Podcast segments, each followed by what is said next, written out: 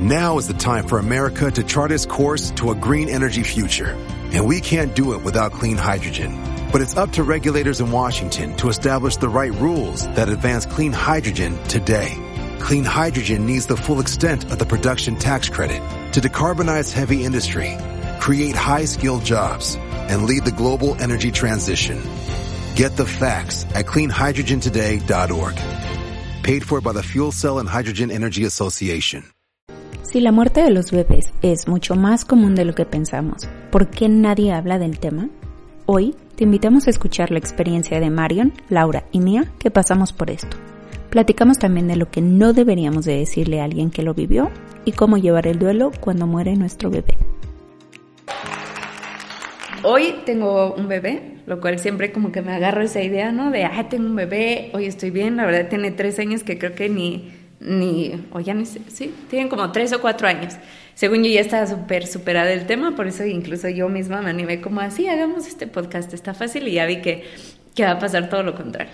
Este, sin embargo, pues bueno, cómo sucedió la historia tiene, uy, este, mucho, pues detrás, ¿no? Y justo por eso también queremos hacer este episodio, para decir, si pasaste por esto, es súper, pues no es normal, pero es común, ¿no? Y creo que eso es lo principal, decirles esto es muy común, si te pasa a ti, no hiciste nada malo, no es tu culpa, ¿no? No nada.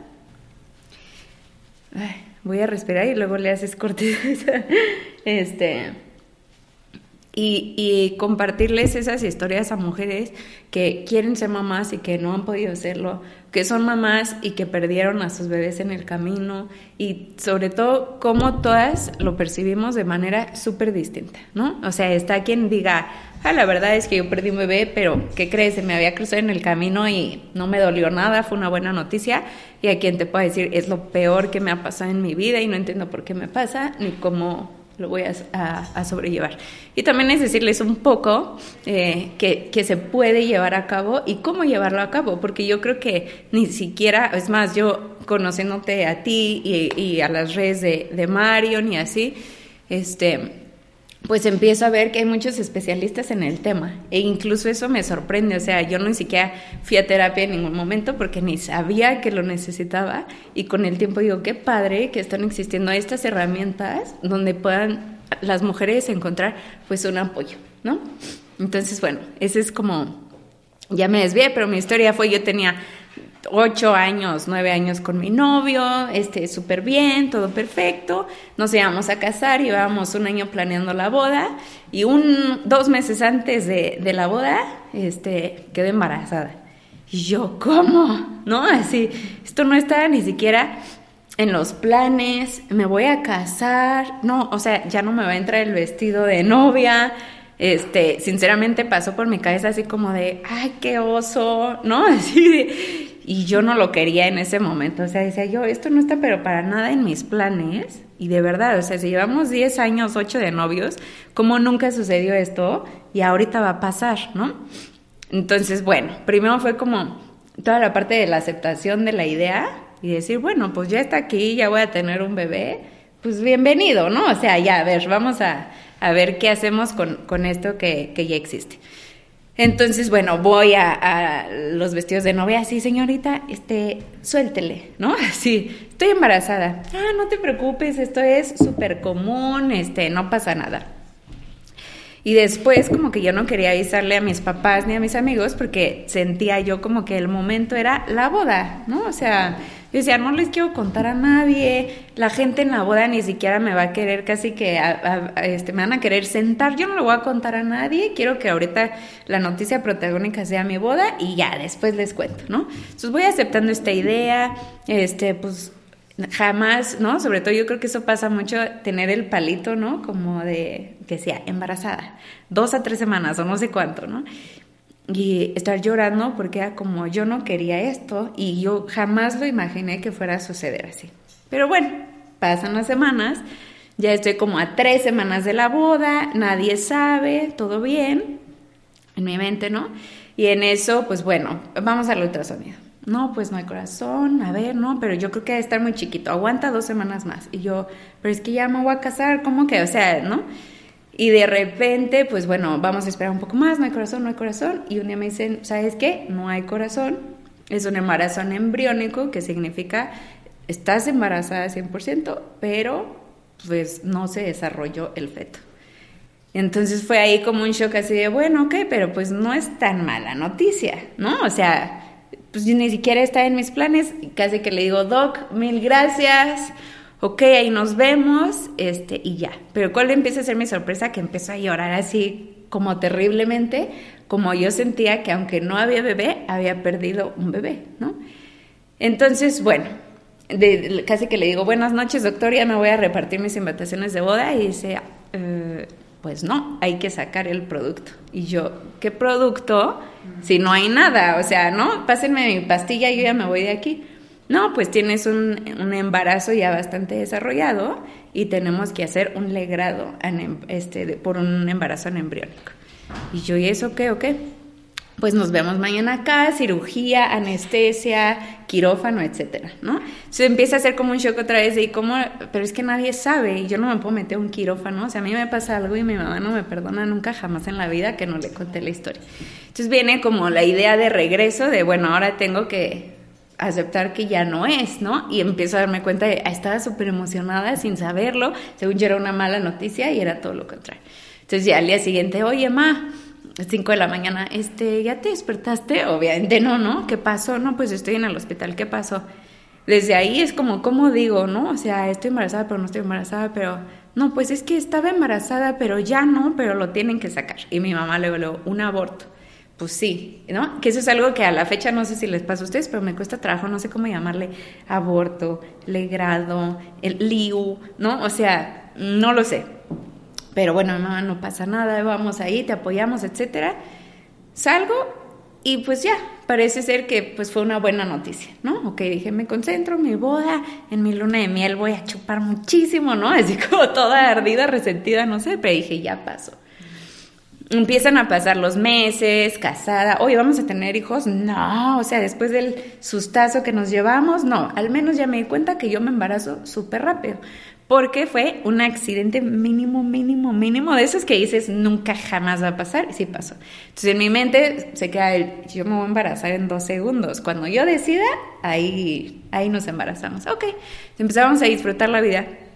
Y yo me empecé a dar cuenta durante los meses que lloro un chorro, me empieza a venir como un tic súper extraño este, en la boca, ¿no? Así como que a, mover como mi quija de forma muy distinta y así. Digo, no, pues aquí obviamente hay algo que según yo estoy muy feliz, pero no está bien. Empiezo a ir a terapia y como que cacho que la idea se me había pegado así como 15 mil veces más de lo que yo creía. Pero ya, decido como asumir de paso hace mucho, bueno, hace ocho meses, un año, lo que sea, estoy bien, me voy a embarazar pronto. Entonces un día sucede y ¿qué onda? ¿Ya nos apuntamos? Sí, nos apuntamos otra vez, ¿no? A los dos meses de intentarlo, pega. Y yo, obvio, ya, o sea, ¿no? Para esto jamás, nunca en la vida uno piensa que te va a volver a suceder algo así. Entonces era la ilusión más grande de la vida de, ahora sí, qué padre, por algo pasan las cosas, ahora este sí es el momento, yo estoy súper emocionada, etcétera, todo va a salir bien. Obviamente siempre queda como ese miedo de, ¿y si no? Pero yo decía, obvio, ay, por Dios, a nadie le puede pasar esto dos veces, ¿no? Entonces, este, ginecólogo bien y en eso un latido de corazón. No manches, esto es lo mejor que me puede pasar. Esto me pasó la vez pasada, ¿no? Tuve un embarazo embriónico. No te preocupes, eso fue random, tranquila, todo va bien, vamos a monitorearte. Embarazo perfecto, semana 1, 2, 3, 4, 5, 6, 7, 8, 9 semanas. Eh, una otra consulta y me dicen, Lore, ya, o sea, como casi que quítate ese trauma, puedes avisarle a tu familia. Ah, porque obvio yo dije, no le voy a decir absolutamente a nadie. Puedes avisarle a tu familia, a tus amigos y demás. Y yo, venga, voy a, voy a quitar como esa energía que tengo. Armo un desayuno con mis mejores amigos, con toda mi familia. ¿Qué creen? Estamos embarazados. ¡Wow! ¿No? La noticia más increíble y esperada del mundo las cosas no sé por qué sucedieron así, pero a los dos, tres días empezó a sangrar. Pero es así como, no, esto no podría pasar dos veces. O sea, por Dios, hay que ser un sagrado X. Voy al doctor y escuchas la terrible, el corazón no late, ¿no? Entonces fue como, no.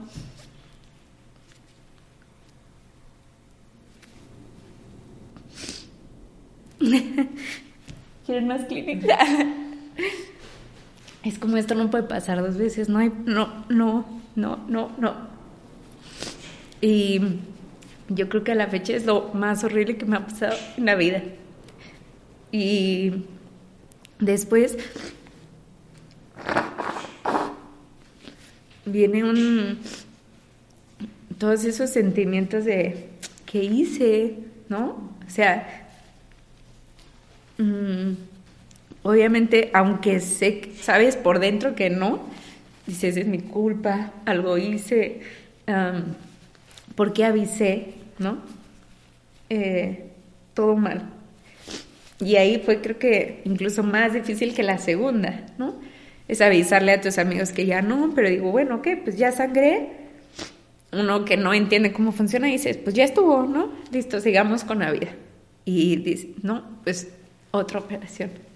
¿Qué? O sea, como otra vez, o sea, esto no puede estar pasando y voy por un segundo legrado, casi que ya, pues obviamente nunca riendo, ¿no? Pero ya es como, bueno, pues ya sé qué es lo que va a pasar, vamos al hospital, ya sé lo que se siente, ya sé lo que se duele, lo que duele, casi que ya tengo mis medicinas este, de la vez pasada, ¿no?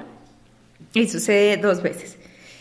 Y justo este episodio lo, lo, lo quisimos hacer porque no es posible que tantas pasemos por esto solas que la gente tiene que saber qué pasa, que es súper común, que no es culpa de nadie, que hay tratamientos incluso, ¿no? Porque sé que hay mucha gente que vive su duelo de una manera distinta, pero que, que dice, bueno, no, ya, ok, ya, no, no quiero hacer nada más, ¿no? Entonces, que nosotros podamos dar a conocer todas las alternativas que hay para que cada quien pueda tomar su decisión. Si quieren volver a decir, no lo quiero volver a intentar, que no, o sea, está bien, pero que quien no quiere intentar tenga el conocimiento, que pueda ir a terapia, que pueda trabajar su duelo de distinta manera y sobre todo eso, que sepan que es, está, está horrible, pero que es muy común y que va a estar bien y que eventualmente está bien. Yo empecé hablando diciendo, tranquilos, yo ya lo superé y así en segundo uno,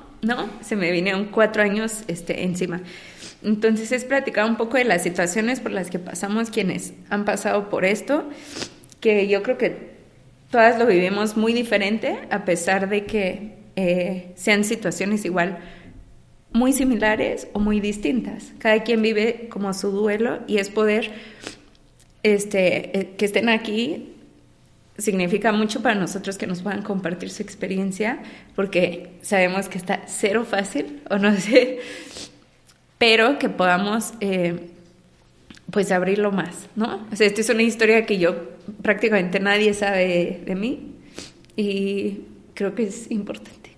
Tú, Lau, puedes platicarnos un poco. Nosotros hoy decidimos eh, ponernos en contacto contigo porque vas a tener mucho más conocimiento y que nos puedas compartir herramientas de cómo llevar a cabo como estos procesos. Sin embargo, hoy no te invitamos como especialista, sino te invitamos como mamá y para que nos puedas platicar tu experiencia, tu perspectiva.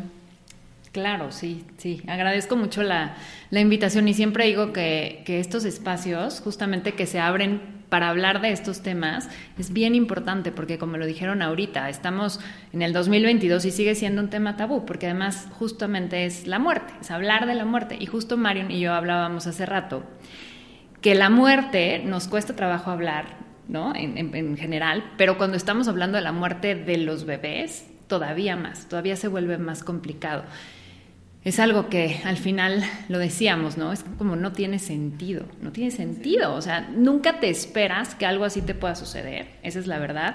Creo que esa es una de las cosas más común que escucho yo eh, en consulta y que obviamente lo dije yo, nunca pensé que esto me fuera a pasar a mí, que nos fuera a pasar a nosotros, ¿no? A nuestra familia y tampoco a nuestra hija. ¿No? Entonces, creo que esa parte, eh, sí es cierto, son muertes totalmente inesperadas. Y como tal, no sabemos qué hacer, literal. no sabes. Nadie te cuenta, nadie te explica, nadie te habla alrededor. Luego te enteras, pero que si tu mamá también pasó por eso, pero que si la abuelita, pero que si el tal. me hubieran Sí, o, la amiga. Y empiezas a, sí, empiezas a ver que, que, que hay otras historias que tú no conocías, pero que como se vuelven muy, es un secreto del que nadie habla, entonces es bien complicado de verdad saber qué hacer. Y sí es cierto, es un, es un duelo bastante solitario, creo que esa es una de las características principales. Es un duelo muy solitario, em, poco comprendido también. La gente no, no, sabe ni qué decirte, ¿no? Básicamente, ¿no? Es como, ¿qué le digo? ¿cómo, ¿cómo, me acerco a esta pareja o a esta mamá, a este papá que acaban de pasar por esta experiencia? Incluso muchas veces ni siquiera se te reconoce como mamá o como papá. Y creo que esa es una de las, pues, de las cosas más dolorosas, que no, no se te reconozca como, ¿no? Cuando no tienes a tu bebé físicamente aquí. Em, yo definitivamente soy especialista en, duelo gestacional y perinatal. ¿Por qué? Porque yo también soy mamá de una bebé que murió. Y, creo que nunca, digo, ahorita estaba escuchándolas y, les agradezco mucho siempre ¿no? escuchar sus historias. Eh, es por a mí yo que, me dedico a esto y que, tengo el honor de, compartir y de que compartan conmigo como ¿no? las historias de sus hijos cómo son diferentes, ¿no? Pero son diferentes, pero al final es este dolor que, se comparte, porque al final pues estamos hablando de nuestros hijos. Yo, eh, pues yo soy mamá de Martina, Martina es mi bebé estrella, soy mamá de Regina, también Regina tiene siete años, es mi hija, que digo que es mi hija en la tierra. Entonces Martina es mi segunda hija y, realmente Martina también llegó después de un tratamiento de fertilidad, ahorita estábamos hablando también de, eso, ¿no? Muchas veces pues ah, yo tengo lo que tuve, ¿no? Lo que se le llama infertilidad secundaria, que es, o sea, tuve una hija, digamos, un embarazo natural, pues prácticamente, ¿no? Fácil, sin ninguna complicación, un embarazo que duró 40 semanas y Regina nació pues sin complicaciones y, y, cuando me quise volver a embarazar ahí fue donde, donde nos encontramos con un sinfín de problemas. Y, creo que, claro, ¿no? Acudimos a una clínica de fertilidad que fue la opción, que para nosotros en ese momento era la única opción. Fue una posibilidad, siempre lo digo, ¿no? Porque también ese es otro tema, eh, la, infertilidad, digamos, eh, también un tema bastante solitario y del que nadie quiere hablar también. Y cuando llegas ahí, eh, pues después de tanto, ¿no? Y de tanto esperar, ya estás frustrado, ya estás enojado, ya estás todo, llegas ahí y te embarazas yo tuve esa suerte que sí me embaracé. Y pues mi bebé desde el principio fue un embarazo bastante complicado, con manchados, eh, muchos sustos. Yo me acuerdo que yo en muchas ocasiones dije, ya, este embarazo ya se perdió. Em, cuando llegamos a la semana 11, tuve reposo, también reposo, reposo absoluto. Eh, cuando llegamos a la semana 11, me hicieron un estudio estructural y ahí vieron que había algo que no se veía bien en el corazón de la bebé, pero no sabían, bueno, en ese momento no sabíamos que era una niña, pero no sabían qué. Y justo como, ¿no? Te dicen, ahorita no podemos saber, así que semana 18, 19, vamos a tener que eh, ver a una cardióloga fetal y ya veremos qué es lo que está pasando. ¿Qué haces ahí? Pues obviamente, pues decides tratar de confiar en que las cosas van a estar bien, porque, ¿no? Porque, y además por lo que digo, nunca te imaginas que tu bebé va a tener el peor diagnóstico que puede haber en las cardiopatías ¿no? Eh, congénitas.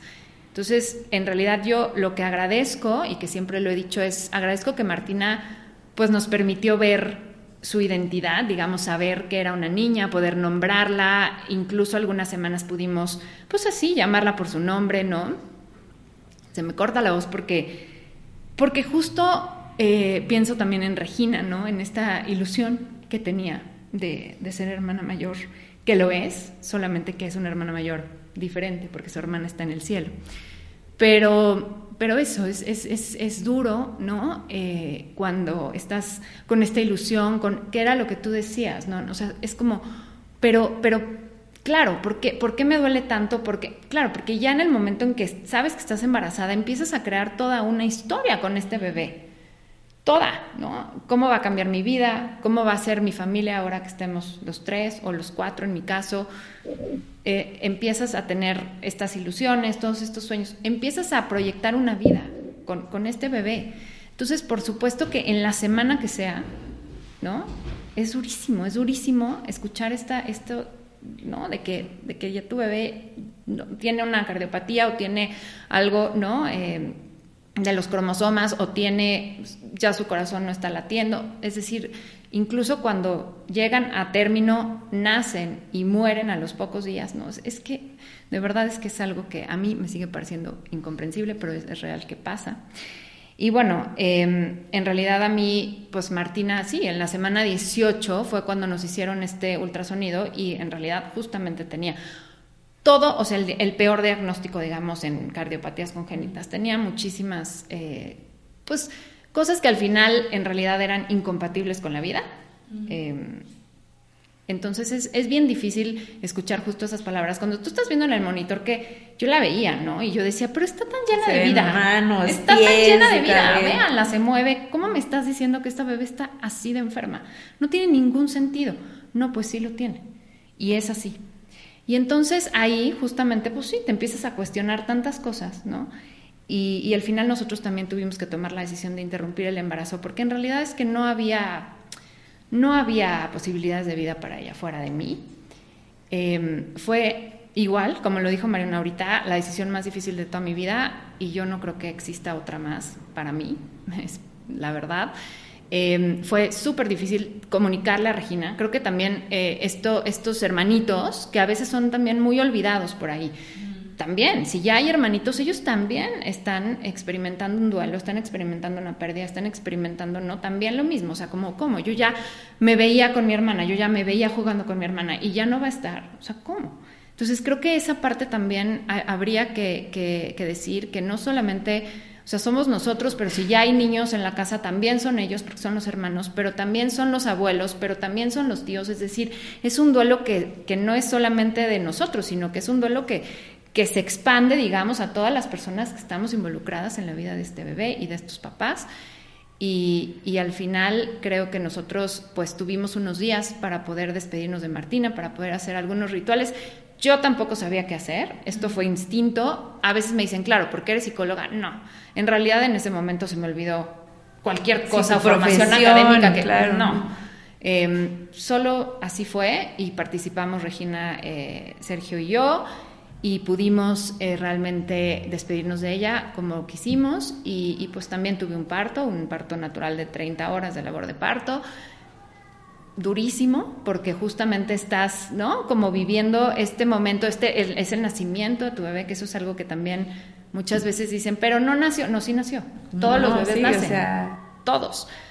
Aunque nazcan sin vida, todos los bebés nacen. Entonces estábamos viviendo el nacimiento de nuestra hija, que sabíamos que, pues que al final, eh, pues ya, ¿no? Era, e, ese era, pues, su bienvenida al mundo, pero también iba a ser, ¿no? Su despedida. Y, sí, definitivamente fue muy complicado y al final creo que yo ahí siempre digo que yo di a luz a Martina, pero también di a luz a una nueva Laura. Creo que esa es una de las cosas que también suceden. Definitivamente no vas a volver a ser el mismo, la misma. Siempre hay un algo que pasa, o sea, siempre hay una transformación después de este tipo de experiencias que son muy duras. Es un duelo bastante complejo, lo hablábamos también hace rato, es, es muy complejo por, por todo lo que involucra. O sea, yo había una parte de mí que decía, ¿cómo puede ser? que después de tanto tiempo de estar esperando a esta bebé, ¿no? A este embarazo, haya terminado, o sea, ¿por qué pasó esto? No, no, no entiendo. No, hace sentido nada, no hace sentido, sí. Justo, ¿no? O sea, es como, ¿por qué? Y, esa pregunta, bueno, que, creo que la respuesta, ¿por qué nos pasó? Pero ¿por qué a nosotros? Y mucha gente te dice, no, preguntes el por qué, pregunta el para qué. No, pues tampoco. ¿Para qué me pasó esto? ¿No? En ese momento es imposible contestar esas preguntas. E incluso creo que después, ¿no? O sea, no es como que yo, y por lo menos para decir, claro, me pasó para.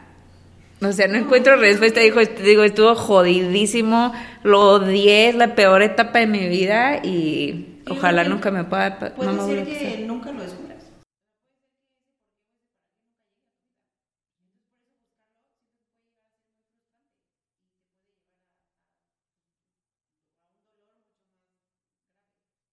Claro.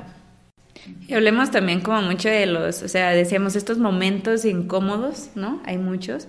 Y también lo que decías, Laura, la gente no sabe cómo reaccionar. O sea, incluso yo, si a alguien le pasa algo similar, no sé qué decir, ¿no? O sea, es nada más como de, te quiero mucho, siento mucho que hayas pasado por esto. Y se me acaban las palabras. Entonces...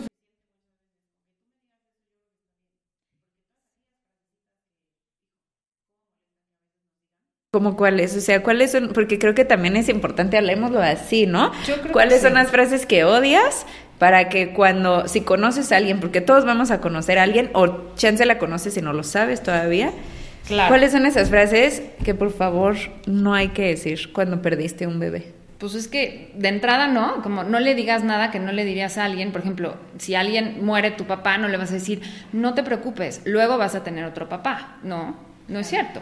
No voy a tener otro papá después. O sea, creo que esa parte eh, de entrada, eh, así lo quiso Dios, eh, fue el destino, mejor ahorita que después, este, ya después vas a tener otro, porque mira, son bien jóvenes, entonces seguro luego Sí, van vas a, a tener poder. otro, este, ¿no? Fue mala suerte, o sea, por ejemplo, nuestros bebés que venían con, con pues, o sea, que venían mal, cuando te dicen, pues es que la naturaleza es sabia, pues mejor ahorita, ¿qué tal si iba a sufrir? O sea, te empiezan a decir como cosas de, este, mejor ahorita que después, porque te ibas a encariñar más. Y como, no, encariñada estoy, te lo prometo.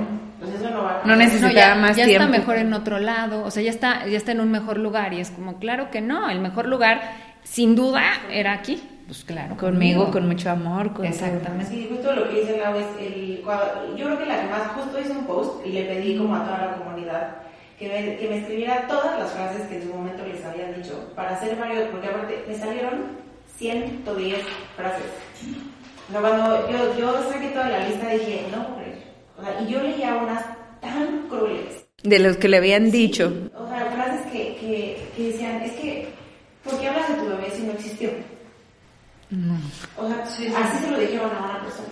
Es como, es muy cruel lo que estás diciendo. O sea, porque no lo ves palpable aquí físicamente, quiere decir que no existió. Sí existió, vivió en mí y lo parí. O sea, estuvo dentro de mí y nació. Entonces, el que te digan, la más, más, más, más repetida era la de, son jóvenes, no se preocupen, van a tener más. No, y que te digan, después ya vas a poder ser mamá, también. Como si no Sí, estás fuera. minimizando, ¿no? El hecho de... Y creo que sobre todo en las, en las primeras semanas también, o sea, sobre todo cuando los embarazos se pierden en las primeras semanas, todavía hay más posibilidad de que te digan todas estas frases, porque justamente, y por eso las mujeres y los hombres que, que experimentan, ¿no? En estas primeras semanas de embarazo, eh, estas pérdidas, digamos, de, obviamente es más complicado porque justo es más difícil, no, no tienes todavía integrada, o sea, es decir, la experiencia como tal, apenas estás sintiendo los primeros síntomas, los hombres ni se digan, ¿no? Ni cuenta se dan, este, es decir, es mucho más complicado. Entonces, generalmente cuando la gente dice, a lo mejor ni sabías que estaba, como, como te sucedió a ti, no sabíamos que estabas embarazada, entonces, ¿no? Y, y, y si sí sabíamos, justamente, ay, es muy común. Es muy común y este- en bueno que tenía tres meses semanas. es muy común, exactamente. Entonces todavía ahí siento que se minimiza muchísimo más el dolor. Eh, como que después dicen, ah, pues tiene más sentido porque ya tenía más. Sí, incluso, la las mismas- maternidad, ¿no? La panza. Justo. Ah, ok, ya tenías panza, sí existía. Ajá.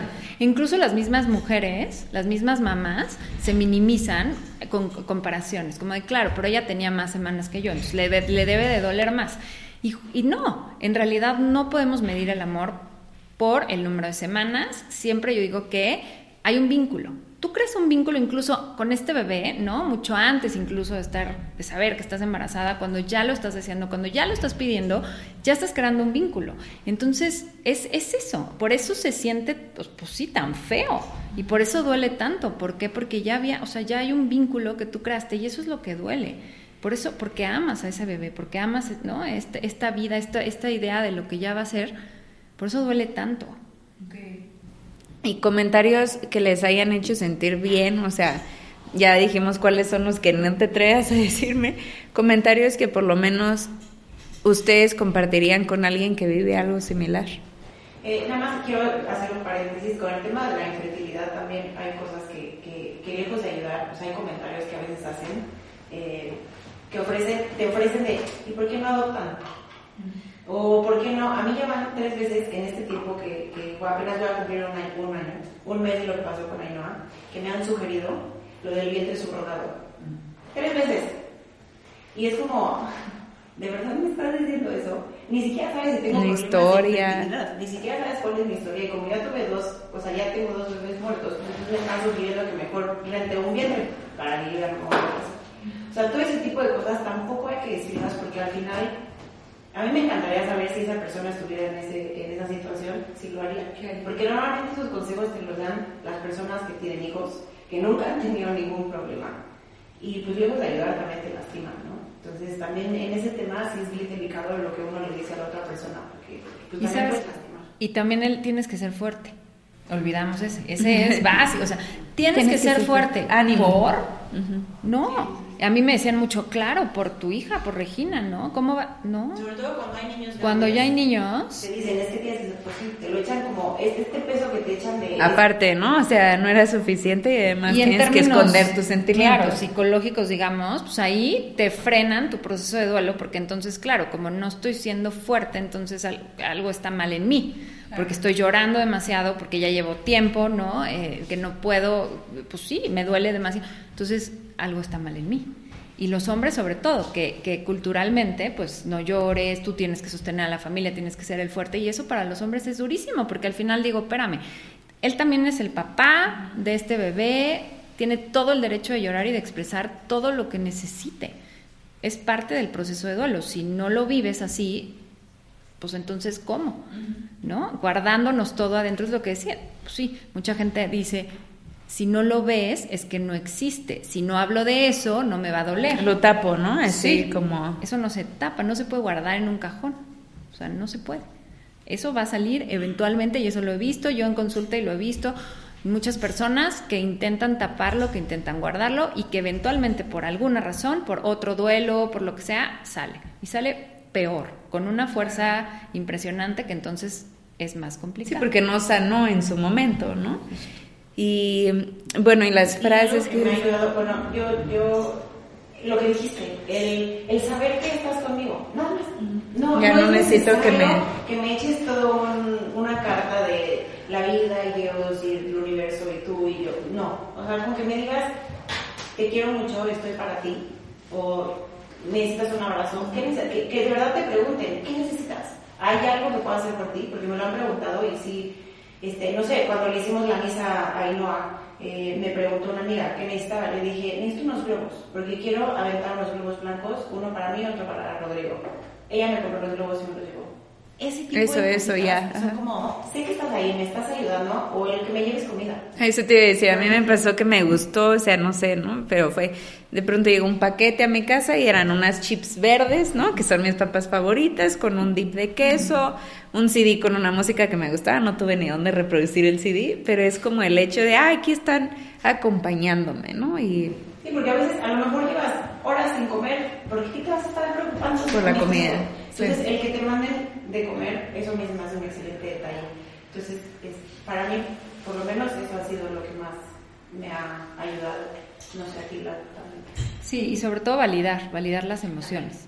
Eso, creo que eso es súper importante, validar las emociones de esa mamá, de ese papá, que en ese momento necesitan expresar eh, y, y dejar de decir, es, ya deja de llorar, ya pasó mucho tiempo, pero ¿por qué sigues así?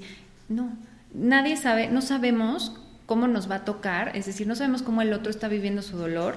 Y creo que debemos de poder justamente eso, validar, validar lo que está sintiendo. Creo que esa es una de las cosas que yo diría que ayuda, ayuda muchísimo. El, el saberte escuchado, el saberte apoyado, el saber que no estás solo. ¿no? Por eso las cuentas como Marion, pues de que tiene Marion, o sea, son maravillosas porque justamente hace una comunidad muy linda, ¿no? De, mujeres, sobre todo, que se sienten sostenidas. Y creo que eso es bien importante. Mi historia. eh, recuerdo que toda la vida, desde que estaba muy chiquita, eh, desde que me bajó yo tenía problemas, eh, me, o sea, eran unos dolores tremendos, o sea, pero de que me daba calentura, me tiraba al piso del dolor, o sea, cosas que decías, esto no puede ser normal, pero pues nadie tampoco me dijo que no era normal. Entonces pasan los años y como a los 17 años eh, me detectan un tumor en un ovario, me lo quitan y también me detectaron un síndrome de ovario poliquístico. Y desde ahí a mí me dijeron, es que el día que te quieras embarazar te va a costar muchísimo trabajo y vas a tener que hacer muchas cosas para lograr embarazarte. A los 18 años, ¿quién piensa entonces? Realmente, pues nada. Y siguen pasando los años hasta que llego como a los 28 más o menos y voy a una consulta y ahí me dice el ginecólogo que en ese entonces tenía casi casi que si no me embarazo hoy, ya no me va a poder embarazar nunca. Entonces ahí, es, ahí como que me cayó un poquito más el 20 y dije, bueno, ya no estoy tan joven porque tengo 28, este, ¿qué va a pasar, no? En ese momento pues la situación sentimental en mi vida tampoco era muy, este, pues, muy adecuada para pensar en hijos, ¿no? Entonces pues pasó el tiempo también hasta que conozco a mi esposo y eh, empezamos en esta búsqueda de embarazo, pero de si pasa que bueno, si no, no. Y estuvimos así como dos años, hasta que pasaron dos años y yo le dije, oye, algo, aquí algo pasa, esto no es normal. Llevamos dos años y pues entre que sí y no, pero pues siento que no es normal. Voy al doctor y efectivamente me dicen que este, me hacen unos estudios y me detectan que tengo una malformación en el útero y que me, tienen que, que me tienen que reconstruir el útero porque eso estaba impidiendo que se generara la implantación.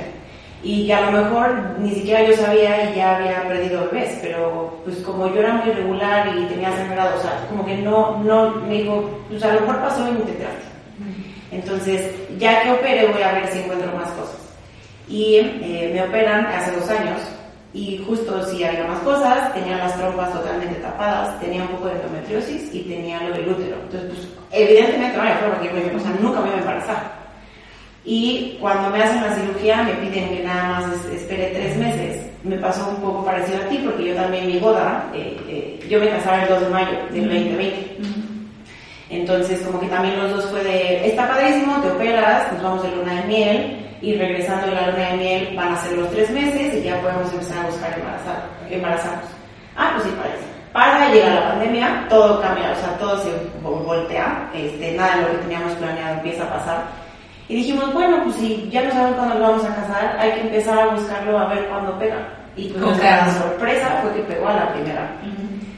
Cosa que, o sea, yo no lo podía creer porque dije, tanto me dijeron que no, y yo tenía como tan clavado el no en la cabeza, que cuando me pasó dije, no puedo creer, a la primera, ¿no? Entonces empieza a pasar el, este, hago mi civil en agosto y yo ya estaba embarazada y. Entonces justo le di la noticia, le dimos la noticia prácticamente todos los que estaban en esa boda, éramos 50 personas que eran mis personas como más, más, más cercanas. Porque yo sí decía, este, está horrible este tema de no digas nada hasta las 12 semanas. ¿Por qué? O sea, ¿por qué este, este miedo que te meten desde un inicio de no digas nada, porque qué tal que no se da? Entonces como que yo ahí dije, no, yo sí lo quiero contar, lo contamos Nunca pensó, ¿no? Que iba a pasar. Nada, se lo cuentan, ¿no? Llega el estructural de la semana 12, que pues ahí yo tuve un poco de negligencia médica porque me lo hicieron terriblemente mal. Todo estuvo súper mal hecho, porque hubieron mil cosas que en ese estructural me debieron haber detectado que no me detectaron. Lo, el único foco rojo que, me, que, nos dieron a mi esposo y a mí fue que eh, la parte del mentón de la carita del bebé no estaba bien formada, pero la respuesta fue como Vamos a ponerle un foco naranja y nos tenemos que esperar hasta la semana 20 para ver si pasa algo, ¿no? Entonces fue como, pues bueno, pero como mamá tenemos un sexto sentido que pues, no me dejarán mentir, o sea, de verdad sí existe. ¿Qué sabes? Como mamá cuando algo no está bien. Yo salí de la consulta súper apanicada, nerviosa. Mi esposo fue como, tranquila, no pasa nada. Los dos somos de mentón chico. ¿Va a salir así con mentón chico? Mi mamá también. O sea, todo el mundo es como, estás loca, ¿no? O sea, me quedé muy intranquila, llegamos a la estructura de la semana 22, me en la semana 22 y pues ahí un sorpresón porque nos empiezan a bombardear de mil cosas, eh, porque aparte eh, los doctores tienen esta costumbre de dejar las malas noticias al final, entonces todo lo estructural pues iba perfecto, ¿no? Y de repente nos dicen, este, pues tengo que decirles varias cosas. Y mi esposo iba así de, ¿cómo que varias cosas? Entonces lo único que pasaba en teoría era lo del mentón y nos empiezan a soltar una serie de, malformaciones que traía el bebé, que, mi esposo y yo, yo creo que sí entramos en shock porque ninguno estaba entendiendo lo que estaba pasando. O sea, a mí me habían dicho que el bebé estaba perfecto. Como ahorita me puedes decir que trae múltiples malformaciones y trae un problema en el corazón cuando se supone que todo estaba bien. Entonces salimos de la consulta, nos quedamos viendo y nos, o sea, me acuerdo que nos sentamos y fue como, no, no, ¿qué está pasando? Hay que entrar otra vez a, consulta. Algo no vio bien el doctor. Entonces le hablé al doctor y le dije, ¿podemos volver a entrar? Y nos dice, claro, pues regresamos con él y le dijimos, necesitamos que nos expliques qué está pasando. No, no estamos entendiendo. Y entonces ahí él me empieza a decir como, no, pero no te preocupes, dentro de todo lo malo pues hay soluciones, puedes hacer esto y esto y yo, o sea, como que empiezo a, a razonar mi cabeza todo lo que me estaba diciendo que, que, mi bebé iba a tener que estar en cirugías constantes, no sabíamos ni siquiera si iba a poder comer por sí solo, no sabíamos si se iba a poder mover, o sea, una cantidad de cosas. Y decía, ¿cómo me puedes decir que todo va a estar bien con todo, o sea, con todo lo demás que me están haciendo, no? Entonces, pues pasó, fuimos a ver, fueron dos semanas muy intensas de estar yendo a ver médicos, segundas opiniones, este, neuropediatras, pediatras, todo para ver, pues, qué decisión. Al final mi esposo y yo tomamos la decisión de interrumpir el embarazo, eh, fue en la semana 24, porque pues sabíamos que no, no, o sea, no, no que teníamos muy claro los dos que no queríamos que nuestro bebé sufriera. O sea, eso fue algo que los dos desde el principio, creo que sin, sin, sin hablarlo, saliendo del hospital le dije, yo no quiero que mi hijo sufra. Y su respuesta fue como, yo tampoco. Entonces fue sin duda, después que se ha sido la decisión más difícil que he tenido que tomar en mi vida. Porque aparte de tener que tomar la decisión por otra persona, o sea, por otra persona que al final tú sabes que lo estás haciendo con todo el amor del mundo, pero ahí, ahí hay una culpa, o sea, es un sentimiento por el que sales de lo estar haciendo bien y, y si cometo un error y si, y si lo dejo y, y, no, y todo sale bien, entonces es como un... Nunca al final siento que vas a saber si estuvo bien o mal. Siento que ahí fue una decisión que en ese momento fue tomada desde el amor 100%, sabiendo que ninguno de los dos queríamos ver sufrir a nuestro hijo, ¿no? Entonces eh, fue un parto natural, y eso es durísimo también, porque al final entras al hospital y, y pues sales sin tu bebé, ni en brazos, ni en vientre, ni nada, y en esa experiencia sí puede decir que fue horrible, porque nadie te explica a lo que tienes derecho, nadie te dice qué puedes hacer con tu bebé. Eh, y pues yo no tengo nada de niño, nada. O sea, lo único que tengo es su recuerdo y los ultrasonidos, pero pues no pudimos ni bautizarlo, ni sacar huellitas, ni fotos, ni nada, porque nadie me dijo que yo tenía derecho a todo eso. Eh, entonces, pues, nació y me fui a, literal, nació y a las dos horas me fui a mi casa, como si no hubiera pasado. Entonces, eh, fueron fechas complicadas porque aparte nació el 12 de diciembre, un poco antes de Navidad, que está o sea, sí fue muy duro, muy duro. Eh, decidimos ir a dejar sus cenizas al mar. Eh, el 26 de diciembre es mi cumpleaños y yo quise que ese día, o sea, dije, yo que quiero de cumpleaños, quiero dejar las cenizas de mi hijo y eso es lo único que quiero. Eh, no, como que mi esposo y yo no nos centramos en el tema este, como de genético, porque como todo estaba enfocado en el bebé y que todo había sido el bebé, pues todo lo, lo enfocamos como hacia él. Al final la conclusión de todos los médicos fue que literalmente dicen que fue mala suerte. suerte. Ese término que yo creo que es de las peores cosas que pueden decir de él, es parte del 30% de las estadísticas que algo salga mal, ¿no?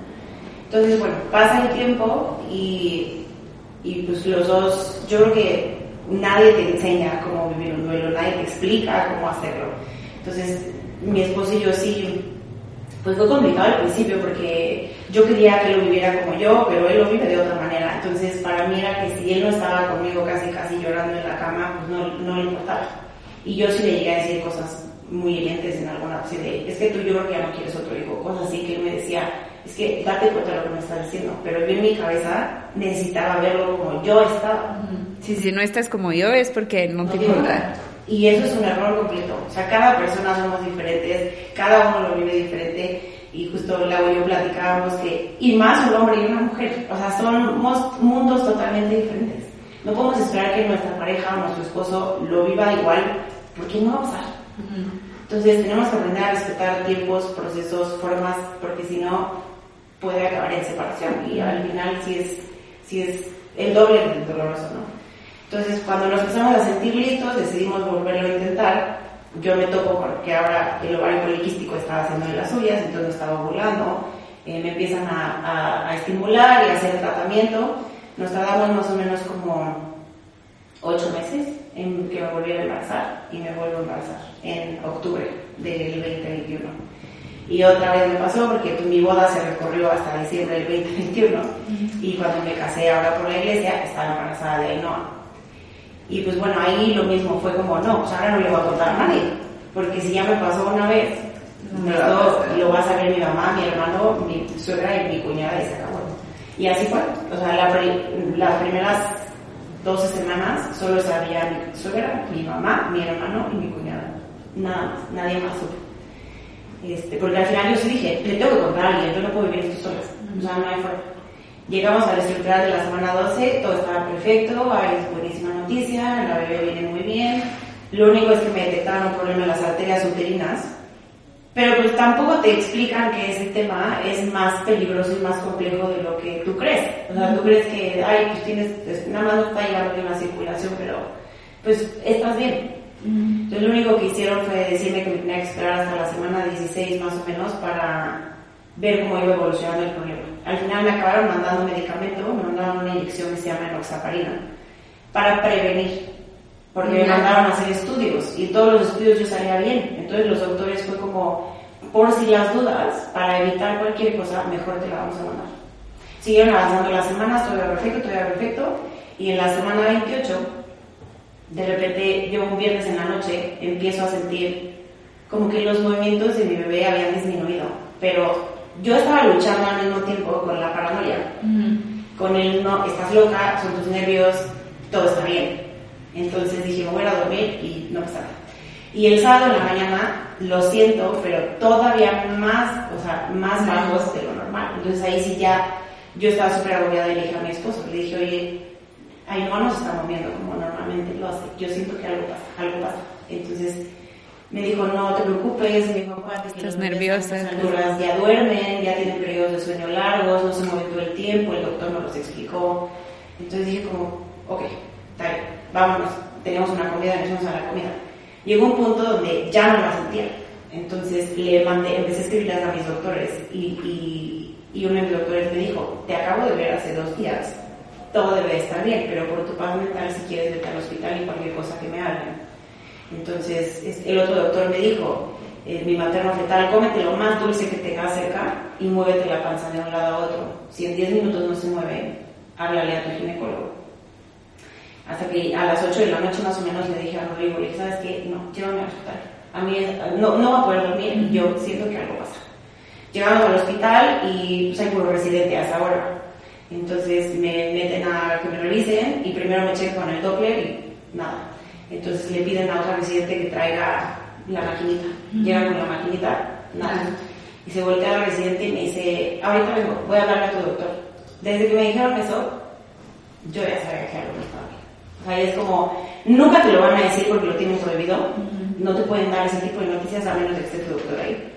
Pero lo único que me así, le dije, es que dime qué pasa, dime qué pasa. Sus únicas palabras eran, le voy a hablar a tu doctor para que él te va a ver, él te va a ver. Y de ahí no las acaba. Entonces, obviamente yo estaba, nada más le contesté, bueno, dime si vive cerca de aquí porque quiero saber cuánto tiempo me tengo que esperar. Me dijo, vive muy cerca, no se va a tardar. Y ya llega mi doctor, este, me revisa y pues sí, esas palabras que son las peores palabras que puedes escuchar, ya no tenía corazón de bebé.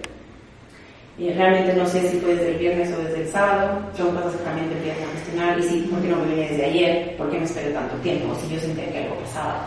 Pero pues al final no es, o sea, no es nuestra culpa. Y pues no somos adivinas, y no sabemos, o sea, hacemos lo que podemos con la información y las herramientas que en ese momento uno tiene.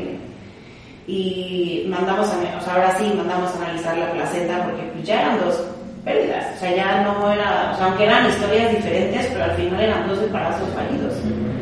Y resulta que en los análisis sale que, aunque mis estudios salen perfectos, sí hago trombo. Entonces, tenía varias, varios coágulos de sangre en la placenta y eso obstruyó que pasara oxígeno a la bebé. Y pues mis doctores fue como, pues te dimos y hicimos todo lo que estaba en nuestras manos con la información que teníamos, o sea, igual que yo, pero pues nadie se iba a imaginar que, que, lo mío es algo subclínico, al parecer es de esos padecimientos que no se ven a simple vista y se tienen que investigar más a fondo.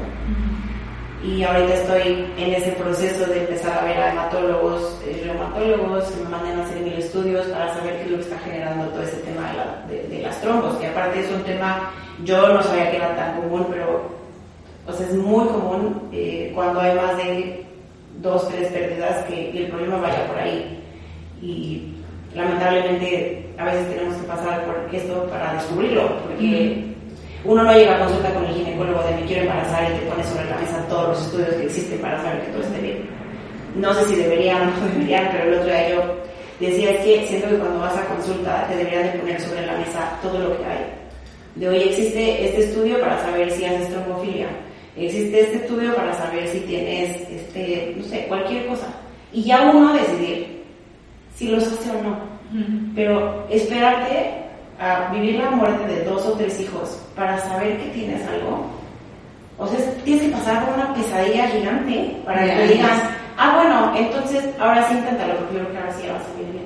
Entonces, o sea, sí ha sido un camino, pues, bastante bastante complicado. Llevamos cuatro años queriendo tener hijos, los tenemos, pero pues no están con nosotros, ¿no? Entonces sí, como tú dices, es, es algo que pasa muy común, pero, pero no, no es normal. O sea, y siempre, ahora ya, o sea, si les digo, si llevas más de dos pérdidas, desde, desde la primera, no es normal. O sea, investiguen, averigüen qué pasa. Porque algo hay. Si te pasó es porque algo hay. Porque si hay muchos doctores que que deciden dejarlo pasar. Y te dicen, no, hasta que pierdas tres. Ah, sí, no, creo que la regla es hasta que pierdas tres podemos empezar a investigar.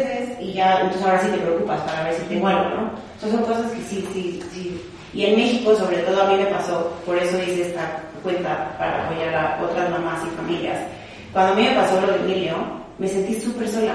No encontré apoyo por ningún lado. Encontré un grupo en España, o sea, donde más apoyo encontré fue en España, pero al final, ver, o sea, España, México, sí, sí, sí, como vamos. O sea, es como, son mundos diferentes, su sistema de salud es diferente, todo es muy diferente, entonces al final, o sea, me ayudó muchísimo, muchísimo tener ese contacto con todas esas mujeres, y a la fecha tengo contacto con ellas, pero sí dije, no puede ser que en nuestro país no, no, haya, no hay información, no hay apoyo, no hay, nadie te dice qué puedes hacer. Con Ainhoa, por ejemplo, fue muy diferente, los mismos doctores, el apoyo que nos dieron, lo humano que fueron, o sea, la bautizamos, nos tomamos fotos con ella, este, tomamos sus huellitas, todo eso que pudimos hacer ahorita, lo hice porque lamentablemente ya había pasado por esto y la información ya fue muy diferente y eso nadie nos lo enseña.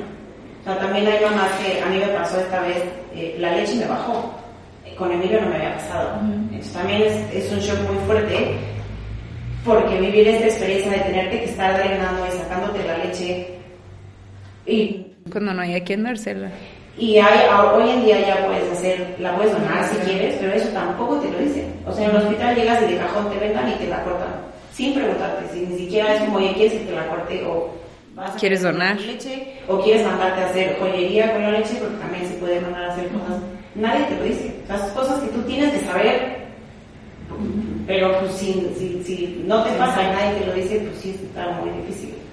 Entonces decidí abrir este, este espacio para apoyar a, más mamás a que, si de por sí es un proceso muy solitario, aunque tengas gente, porque tienes familia, amigos, todo, pero te sientes sola de todas formas.